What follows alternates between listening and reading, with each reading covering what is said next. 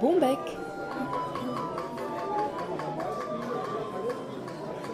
Épisode 8 Bonjour et bienvenue dans Bon bec, le podcast dédié à la flûte à bec et à son univers. Je suis Claire Sécordel, flûtiste un peu, flutophile beaucoup, je suis avant tout et passionnément facteur de flûte à bec. Je suis passionnée par mon instrument et par mon métier, et ce podcast est pour moi un moyen de partager les informations auxquelles j'ai accès et les belles rencontres que j'ai la chance et l'immense plaisir de faire. Pour chaque épisode, je vous propose un ensemble de ressources en lien avec l'invité ou le thème du jour. Vous les retrouverez dans les notes de l'épisode proposées dans vos applications de podcast ou tout simplement sur le site www.bombec.fr. D'ailleurs, pourquoi Bombec, me direz-vous? Tout d'abord parce que rien ne vaut un bon bec à sa flûte pour pouvoir en jouer. Ensuite, car les flûtistes doivent parfois avoir bon bec, c'est-à-dire avoir la parole facile, pour faire face aux clichés. Et enfin, car j'aimerais que ce podcast vous soit aussi agréable qu'un bon bec, un petit bonbon, mais qui se dégusterait sans modération. Que vous soyez néophyte ou averti, je vous invite à m'accompagner à la découverte du monde de la flûte à bec, qui est bien plus vaste qu'il n'y paraît. Vous me suivez? Aujourd'hui, c'est le consort Brouillamini qui a bon bec. Dans cet épisode, j'ai eu le plaisir d'échanger non pas avec un, mais avec trois invités, membres du consort Brouillamini. Ce sont les voix de Florian Gazagne, Guillaume Beaulieu et Virginie Botti que vous entendrez. Nous avons enregistré cet épisode le 11 mai dernier à Grenoble, où se déroulaient les journées de la flûte à bec. C'est un rendez-vous annuel organisé par l'association L'Oiseau à Plumes, et je vous laisse plus d'infos sur cet événement dans les notes de l'épisode. Le consort Bruyamini était l'invité du week-end pour des masterclass et un très beau concert du soir. Et c'est donc au cours de cette journée un peu chargée que trois d'entre eux ont pu s'échapper quelques minutes pour répondre à mes questions, pendant que leurs complices, Aranza Sugneto et Élise Ferrière, enseignaient l'art de la pratique du consort à un groupe de flûtistes grenoblois. Nous avons parlé des débuts et de l'originalité de leur groupe, de leur parcours ensemble, de la pratique du consort aujourd'hui, du choix des instruments, du répertoire qu'ils abordent et de l'importance pour eux de la création contemporaine, mais aussi de leurs sources d'inspiration, leurs influences comme on dit, et de la manière dont on prépare un projet d'enregistrement discographique, et de tant d'autres choses que je vous laisse découvrir. Et petite parenthèse, si le terme de consort ne vous est pas tout à fait familier, je vous invite à écouter l'épisode 5 du podcast que j'avais consacré tout entier à ce thème. Ou peut-être que vous aurez envie de le découvrir ou de le redécouvrir à l'issue de cette conversation. Je vous souhaite une très bonne écoute et je vous retrouve juste après. Bonjour Brouillamini. Bonjour. Vous êtes euh, à 3 sur 5, donc il y a Florian Gazagne, Guillaume Beaulieu, Virginie Botti. Oui. Et je suis très contente euh, que vous ayez accepté de, de participer à, cet épisode, qui est le premier épisode où on est plus que deux personnes euh, mhm. autour du micro. Euh, peut-être en, introduction, comme vous êtes le consort Brouillamini, est-ce que vous pourriez expliquer ce que c'est qu'un consort? Alors un consort en fait qui ne caractérise pas forcément les flûtes avec mais aussi d'autres instruments, c'est en fait un ensemble qui euh, permet à tous les instruments d'une même famille de jouer, euh, de jouer ensemble. Voilà. Donc un concert de flûte à bec va permettre à divers flûtes à bec de différentes tailles de pouvoir jouer ensemble et euh, du coup de pouvoir jouer un répertoire aussi qui a été aussi spécifiquement écrit pour eux, notamment plus spécifiquement à l'époque de la Renaissance. La particularité également, c'est que le consort, en fait, en général, est construit par une seule personne, donc on appelle un facteur, comme euh, Claire, je ne sais pas si, si tu fais des consorts pas Encore, pas mais encore, mais ça va venir, voilà.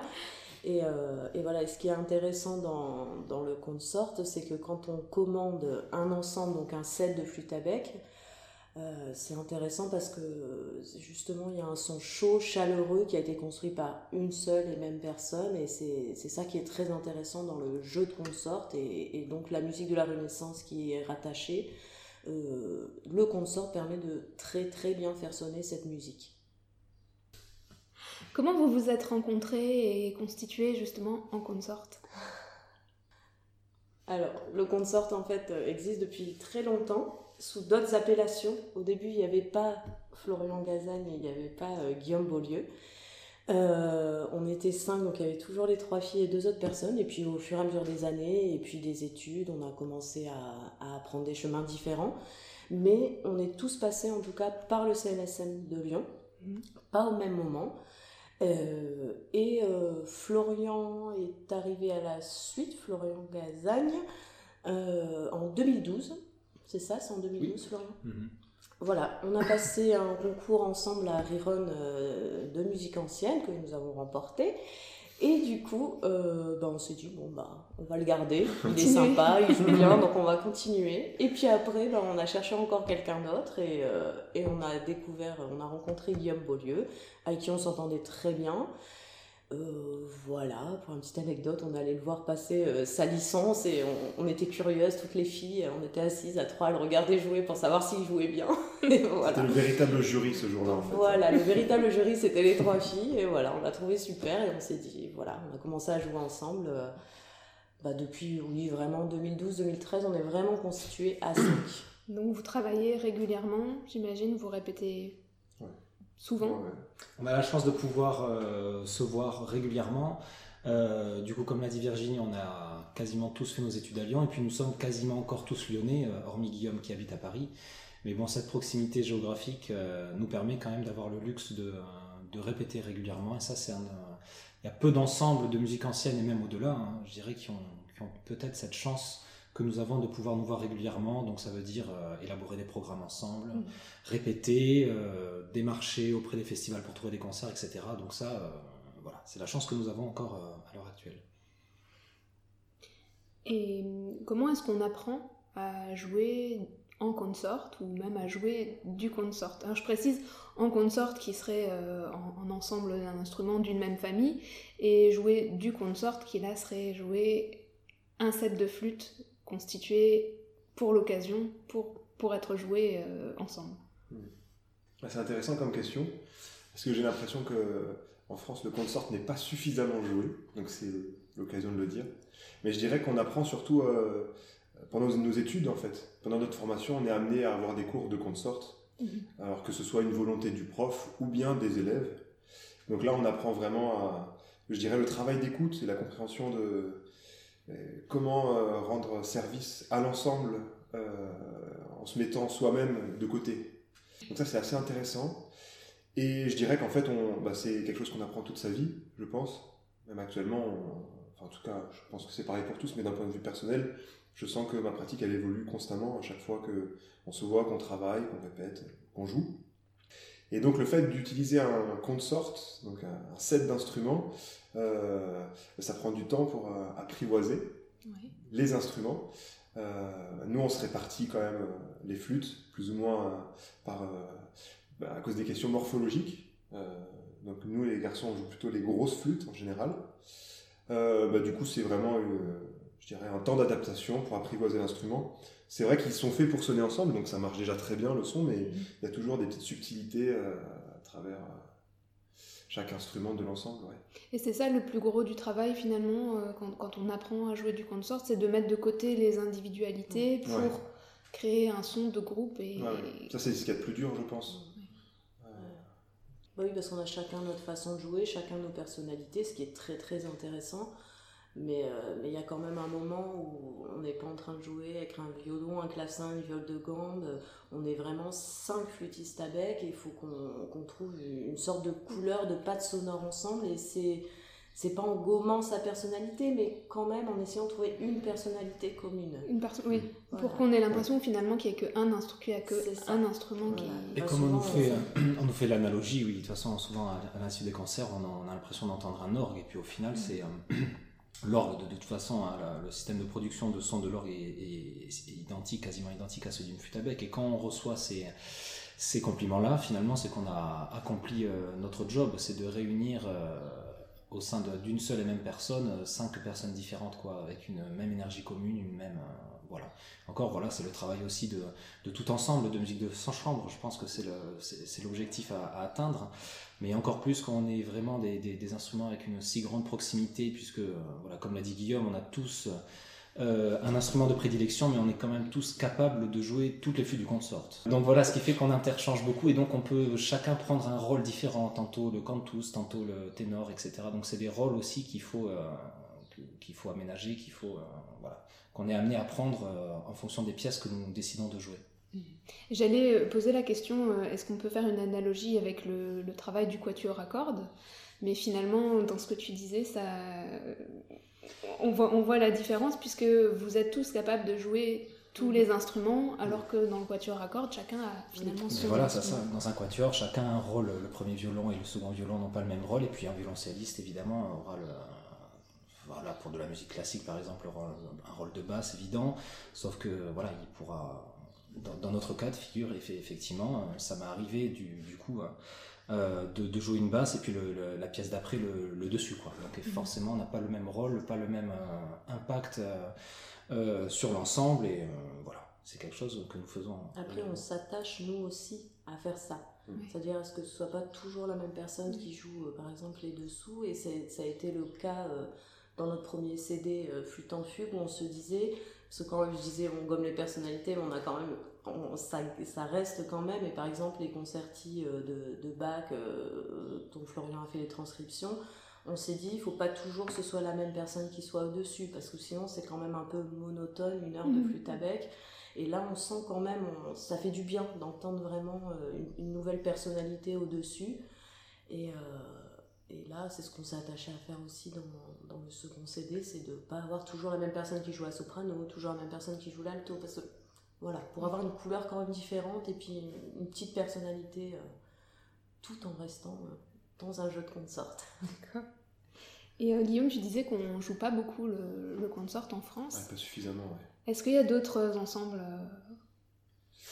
Ah bah il y a l'ensemble de Claire Michon, Selva di Flauti, si je dis pas de bêtises. J'espère que j'ai pas écorché le nom prononce pas très bien, mais je crois que c'est ça. Hein. Euh, je crois que, en fait, notre particularité, c'est qu'on est 5. C'est quand même assez rare d'être à 5 de tête. Je crois qu'il y a seulement un, un consort, c'est Quintessence, je crois. Oui, Quintessence. Euh, ils sont sur Paris. Euh, qui, sont à, 5 en fait, sinon. C'est plutôt 4. C'est plutôt 4 généralement. Après, nous, on est. Enfin, on connaît plutôt, on va dire, les consorts à l'étranger. Oui, justement, c'était un peu aussi le, la question est-ce qu'il y en a plus à l'étranger? Il y en a plus à l'étranger, oui. Mais je pensais aussi plein de. Enfin, en Suisse, en Allemagne, aux mhm. Pays-Bas, c'est vraiment quand même plus courant et. Euh, et c'est vrai que ce qu'on peut écouter, entendre, nous, euh, nous inspirer, euh, c'est surtout là-bas qu'on puise, en tout cas, cette inspiration et vers quoi on veut tendre ou, ou ce qu'on voilà, ce qu'on trouve remarquable aussi euh, chez d'autres, c'est surtout à l'étranger en fait. D'accord. Et sinon, à part euh, le consort Brouillamini, vous avez d'autres euh, cordes à vos arcs? Oui. Je sais que vous êtes tous enseignants déjà? Oui, c'est ça. On enseigne tous. Moi, je fais aussi du hautbois baroque. Mhm. Donc, j'ai l'occasion de jouer dans, dans, des orchestres et de toucher au répertoire voilà, qu'on touche pas trop à la flûte avec. Euh, Florian, tu fais du basson? Voilà, c'est ça, basson baroque et basson moderne. Donc pareil aussi, ça me permet aussi de, euh, de vivre d'autres types d'expériences musicales que, que, que, la musique de chambre en fait. Toi Guillaume, tu joues du clavecin. Clavecin. Ouais. Mais non, seulement dans un but pour me faire plaisir et pour accompagner mes élèves euh, sans stress au dernier moment à l'audition. est-ce que ça apporte quelque chose à votre pratique du consort de, jouer d'autres instruments ou d'avoir d'autres euh, approches musicales? Ça, Je pense que oui, puisque de toute façon, chaque musicien est nourri, euh, quel que soit le, le, projet musical qu'il fasse, est nourri de toute façon par, par celui-ci. Et euh, peut en ressortir une expérience qui peut déléguer à, aux autres collègues. Enfin, moi, je prends souvent l'exemple de, de l'orchestre symphonique et on a vraiment, par exemple, euh, quand un chef d'orchestre est en face de nous, on a, une efficacité de travail euh, qui, qui aussi, euh, moi, que, j'admire quand, il y a un très bon chef à la baguette et que, il est important de enfin ce, ce, vers quoi on doit tendre, je pense aussi qu'on est en musique de chambre, parce qu'on est, on est cinq flûtistes, il n'y a pas euh, a priori de chef euh, désigné. On euh, est-ce qu'il y a un chef? voilà, Non, on n'a pas de chef. Après, chacun plus ou moins a, la liberté de parole, mais il n'y a personne qui, qui, dicte l'ensemble du groupe, ce qui n'est pas du tout le cas, par exemple, voilà ce que je disais avec un, chef d'orchestre qui lui, qui lui seul, quasiment, hein, je, vais vite, mais qui, qui, qui donne les grandes lignes. Euh, voilà, il y a une certaine efficacité dont on s'inspire aussi euh, à l'heure actuelle. Quoi. Mais donc voilà, chaque projet musical euh, nous, nous nourrit de toute façon. Alors je pars un petit peu sur, sur les instruments et je voulais vous demander de quels instruments vous disposez pour le consort Bruyamini. Beaucoup de flûtes. de toutes les tailles. non, on a, on, a donc un, un consort Renaissance de Bob Marvin donc ça c'est pour la Renaissance et pour la partie baroque. Là c'est un, mélange d'un peu toutes les flûtes de chacun et là euh, on a beaucoup de facteurs différents. Euh, voilà. Vous remarquez une différence quand vous jouez les flûtes du consort, donc qui ont été faites par la même personne et pour jouer ensemble, et les flûtes. Euh, ah ouais, c'est plus facile. C'est plus facile. ah ouais, ça sonne tout de suite. Pas de, enfin, il y, a moins de travail, enfin en tout cas un effort pour euh, trouver un son homogène et rond dans toutes les voix. Et c'était là pour le coup un, vrai défi pour notre premier disque, puisque là c'était donc des flûtes euh, solistes euh, dans les parties aiguës des concertos.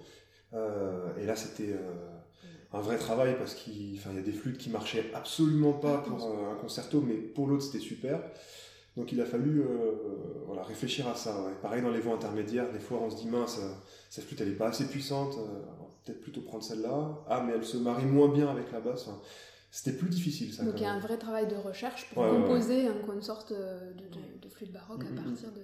Il y a des moments où on fait des choix et on, se dit jusqu'au bout non, non, mais je veux pas faire ce choix-là. Et on essaie de faire des choix à l'aveugle où il y en a un qui ferme les yeux ou qui se retourne et il écoute et les, les autres changent de flûte et on se dit quel son on préfère? Et en général on est surpris par celui qu'on préfère. D'accord. Parce qu'on est quand même guidé par notre instinct de, de, on préfère tel ou tel facteur, telle flûte et, et on ne veut pas se dire que ça se marie pas bien avec les autres. Quoi. Du coup il faut, euh, voilà, c'est beaucoup de, beaucoup de recherche ça. Est-ce que vous travaillez avec les facteurs, en lien avec les facteurs pour l'ensemble? Pour l'ensemble, et là, euh, comme l'a dit Guillaume, donc le consort Renaissance que nous avons est de Bob Marvin, qui euh, donc, malheureusement nous a quittés en décembre dernier. Euh, donc Bob Marvin qui était donc un, immense facteur qui résidait au Canada, et nous lui avons acheté un consort, l'un de ses derniers consorts d'ailleurs, un Pretorius, il y a combien? 4-5 ans, je sais plus. Et voilà, donc ces instruments, bah, comme tous les flûtes à bec, hein, en bois, sont des instruments qui bougent, notamment quand ils ont pas, quand, quand sont pas ils n'ont pas, eu beaucoup d'heures de jeu, le bois gonfle, euh, bref, la perce euh, euh, bouge un peu. Et on aurait aimé pouvoir le, revoir, aller, voir Bob pour qu'il puisse repasser les outils et réviser nos flûtes. Bon, nous n'avons pas pu le faire. Aussi parce que le Canada, mine de rien, c'est quand même, c'est pas la porte à côté, et puis le billet coûte un peu cher. Mais, euh, mais donc, du coup, pour le, deuxième CD que nous venons d'enregistrer là en avril dernier, qui est quasiment un CD consacré à, la musique de la Renaissance que nous avons joué du coup avec notre consort euh, Marvin, euh, voilà, nous avons eu la chance de pouvoir collaborer avec Bruno, Bruno Reinhardt, qui a été d'une aide inestimable, qui a eu la gentillesse vraiment de réviser en ayant un immense respect pour le travail initial de Bob dans la révision des flûtes, et Claire d'ailleurs, on te remercie au passage parce qu'on sait que tu as aidé Bob, euh, Bob, tu as, aidé, C'est un joli lapsus. C'est un, joli lapsus.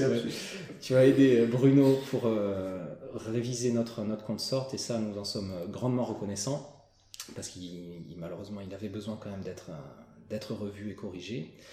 Donc oui, nous collaborons quand même pas mal avec les facteurs, et puis après, d'une manière individuelle, il nous arrive alors c'est plus dans les flux dans, les flûtes baroques que nous achetons, mais c'est de, voir euh, de temps en temps régulièrement les, les facteurs euh, vers lesquels on a acheté nos flûtes baroques pour qu'ils puissent voilà, réviser, effectuer des corrections si jamais on en ressent le besoin. Et puis c'est ce que nous avons fait aussi pour euh, les, les, flûtes baroques, surtout pour le premier CD consacré aux transcriptions de Bach, où là on a fait que de la musique baroque, et là il a fallu voir aussi avant l'enregistrement à, plusieurs reprises les facteurs qui, dont on se servait de, de, de leur flûte. Voilà pour des révisions.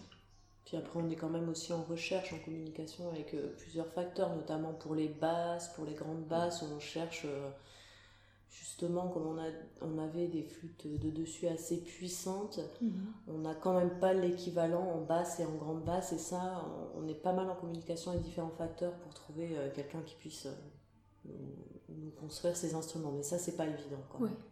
On, cherche encore. Et puis c'est vrai que chaque facteur ayant sa propre, euh, son approche et sa vision des choses, c'est pas forcément évident de, rajouter. Euh. Et moi j'en profite juste pour euh, rajouter à, propos de, du consort de Bob Marvin que, que j'ai un petit peu révisé avec Bruno. Pour moi c'était une très belle expérience aussi. Donc c'était la première fois que j'avais entre les mains un consort de, Bob Marvin. J'en avais déjà joué mais j'avais pas travaillé dessus.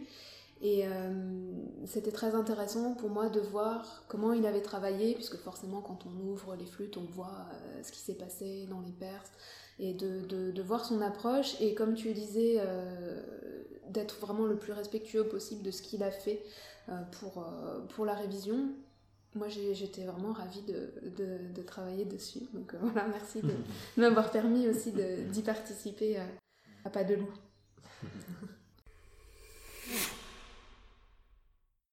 Petit point sur le répertoire. Est-ce que vous avez un répertoire de prédilection pour le, pour le consort, hein, toujours, pour l'ensemble? De prédilection, je sais pas. Je crois qu'on est vraiment tous euh, attachés à, enfin les cinq membres de l'ensemble, à faire euh, vivre le répertoire euh, qui a vraiment été destiné pour cet instrument et puis le répertoire que nous aimons particulièrement. Donc bon, évidemment, il y a la musique de la Renaissance qui, qui dispose d'un éventail de deux pièces absolument conséquent. Euh, après, en musique baroque, euh, il y a beaucoup moins de, pièces pour qu'on sorte, tout simplement parce que cette pratique euh, commençait progressivement, et puis la flûte avec aussi, hein, commençait progressivement à, disparaître en fait. Donc, donc c'est pour ça que si on veut jouer du répertoire baroque, il faut passer par la, case transcription, ce que nous faisons quand même régulièrement. Et puis après, ben, c'est un grand saut vers l'époque contemporaine, et là aussi, nous sommes quand même attachés à défendre vraiment ce répertoire. Euh, on a plein de projets en tête. Là, on a, on a eu la chance déjà de collaborer avec une compositrice qui nous a écrit une pièce euh, que nous avons enregistrée pour France Musique euh, en début d'année 2019. Mais nous avons d'autres projets en tête, mais, mais là pareil, il y a un répertoire aussi à, construire, et là en collaboration avec les compositeurs, mais c'est vraiment une frange du répertoire que nous, voulons absolument aussi défendre, pas moins que les, répertoires que j'ai cité hein, tout à l'heure. Voilà. Et quelle flûte vous jouez pour le répertoire contemporain? Ben, Les mêmes que pour les baroques en fait. Hein, euh, sont nos flûtes, euh, voilà, nos flûtes individuelles de facteurs. Parfois, euh, pour les répétitions, on se sert plutôt de flûtes en plastique pour pas abîmer trop, mais ça c'est, ça c'est notre cuisine interne. Mais on se sert vraiment de nos flûtes, flûtes baroques. Sauf si un compositeur, et je pense pourrait être intéressé pour écrire pour qu'on sorte Renaissance, parce que quand même comme l'ont dit Guillaume et Virginie, le son du concert Renaissance est quand même assez incroyable. Et je pense que cette patte sonore pourrait aussi plaire à de nombreux compositeurs, même si on est beaucoup plus diminué euh, niveau, euh, niveau ambitus qu'une flûte baroque ou au niveau possibilité de jeu, mais quand même cela offre une, une, palette sonore qui, peut, qui pourrait séduire, je pense, beaucoup de, compositeurs. Donc c'est aussi notre démarche à nous, interprètes, de frapper aux portes et de, de, de se renseigner, de, et puis voilà, de de passer commande à l'avenir, mais en tout cas de, de, de, vouloir défendre ça. Et puis je dirais que, toujours en parlant de musique contemporaine, on a toujours peur de programmer ce répertoire-là euh, en concert. Mais euh, une des pièces que nous jouons quand même euh, quasiment, que nous avons le plus joué depuis que nous avons fondé l'ensemble, qui est la pièce de Casimir Seroki Arrangement, qui est une des pièces qui quasiment euh, plaît le plus au public. Voilà. Certains, certaines personnes la détestent absolument, en revanche. mais euh, ce qu'on peut tout à fait comprendre, mais certaines personnes qui n'ont a priori aucune affinité avec ce répertoire euh, en ressortent complètement, quasiment bouleversées. voilà. Par, donc voilà, c'est aussi notre mission voilà, de défendre tous les répertoires avec le même, la même démarche, le même investissement. Je précise que toutes les petites euh, respirations et les petits effets que vous entendez dans le podcast sont issus de la pièce de Seroki Arrangement que je me suis permis de, découper en très petits morceaux. et euh, jouer du répertoire contemporain sur des flûtes contemporaines, ça vous... eh bien ça, ça c'est une... Euh, je pense qu'on va s'y mettre un jour. Mais c'est vrai que moi j'ai eu la chance de me de retrouver à dans le cadre d'un projet avec un, grand flûtiste contemporain, Antonio Politano, de pouvoir jouer euh, donc les flûtes Petzold, je sais si c'est ça dont, tu parles. Et euh, je pense que, enfin, si je me trompe pas, on n'a quasiment jamais, après, euh, jamais joué de ces flûtes, qui sont quand même assez, assez étranges. si les auditeurs voient ce que c'est, donc c'est des flûtes quand même assez très très éloignées en tout cas de la de la de l'image d'une flûte à bec baroque. Mais je pense que toutes les possibilités sonores qu'offre ce genre d'instrument, et notamment l'usage d'électronique, de, en temps réel, enfin de, l'usage de, l'ordinateur, serait, euh, serait très enrichissant pour nous. Ce n'est pas du tout, euh, en tout cas à l'heure actuelle, notre, euh, notre démarche, puisque là vraiment clairement il nous faudrait énormément de temps pour pouvoir s'y mettre, mais je pense qu'à l'avenir on, serait très curieux de s'y jeter. Et donc vous avez évoqué votre premier disque Flûte en fugue qui est sorti il y a deux ans déjà? En mai euh, de l'année 2018, oui. Ah, non, euh, un an. Un an. un an, c'est ça, 2018. voilà, qui était autour de transcription. un prochain disque en prévision pour la fin de cette année. Mhm. Comment est-ce qu'on construit un projet d'enregistrement? Alors pour celui-ci, euh, on a quand même pas mal discuté avec notre, le directeur de notre label, donc euh, Bruno Procopio, qui, euh, est directeur du label Parati, qui après quand même une, les, bonnes, les presses qu'on a eues avec Flûte en qui nous a quand même assez rapidement dit qu'il fallait penser au deuxième CD. et là on s'était dit, bon, on a fait un premier CD musique baroque, là le deuxième CD, on a quand même envie que ça soit un CD autour du répertoire vraiment pour qu'on donc la musique de, la Renaissance. Et euh, il a fallu quand même se recentrer euh, sur une tranche particulière du, répertoire euh, pour que notre CD ait une, certaine cohérence, j'ai envie de dire, historico-géographique. en tout cas, c'était l'envie que que nous avions. Et du coup, nous sommes assez rapidement tournés vers l'Angleterre parce que finalement c'est euh, quasiment autour de, pièces de, compositeurs anglais comme Anthony Holborn que nous nous sommes rencontrés quoi. Et donc c'était peut-être un, bel hommage euh, que nous euh, immortalisions par cet enregistrement discographique les, les premières amours que nous avons vécues tous ensemble autour de ce répertoire-là. Donc nous avons dû construire un programme anglais. Donc, comme je l'ai dit, autour de pièces d'Anthony Holborn, mais aussi nous avons voulu jouer d'autres, des pièces de, différents styles comme des masques anglais avec une musique plus théâtrale. Euh, aussi rester dans le, cadre des transcriptions, aussi toujours pareil en hommage à notre ben, au travail quand même qu'on a accompli depuis plusieurs années, en s'appuyant cette fois-ci sur des, pièces extraites du Fitzwilliam Virginal Book, donc il y a un immense recueil qui euh, composé de pièces pour, pour Virginal, pour, pour clavecin, et dont nous avons assuré quelques transcriptions pour, pour Consort qui, euh, qui nous ont vraiment, vraiment, qu'on a pris un, régal absolu à travailler. Et puis euh, nous sommes allés jusqu'à, nous avons décidé oui d'aller jusqu'à Purcell et là du coup de troquer les flûtes Renaissance avec euh, nos flûtes baroques. Pareil avec des, transcriptions de, de, de, pièces euh, du compositeur quasiment écrites pour consort puisque ce sont les la, la, célèbre Pavan et Chacon pour pour instrument à cordes qui sonne vraiment aussi très très bien en, en consort. Voilà. Donc c'était c'était cette envie-là que nous avions, rester en Angleterre et essayer de dresser le panorama le plus le plus varié possible euh, pour euh, de l'écriture de consorts, en tout cas dans, ce pays et dans cette, euh, cette période de l'histoire de la musique. Est-ce que vous avez des choses à ajouter?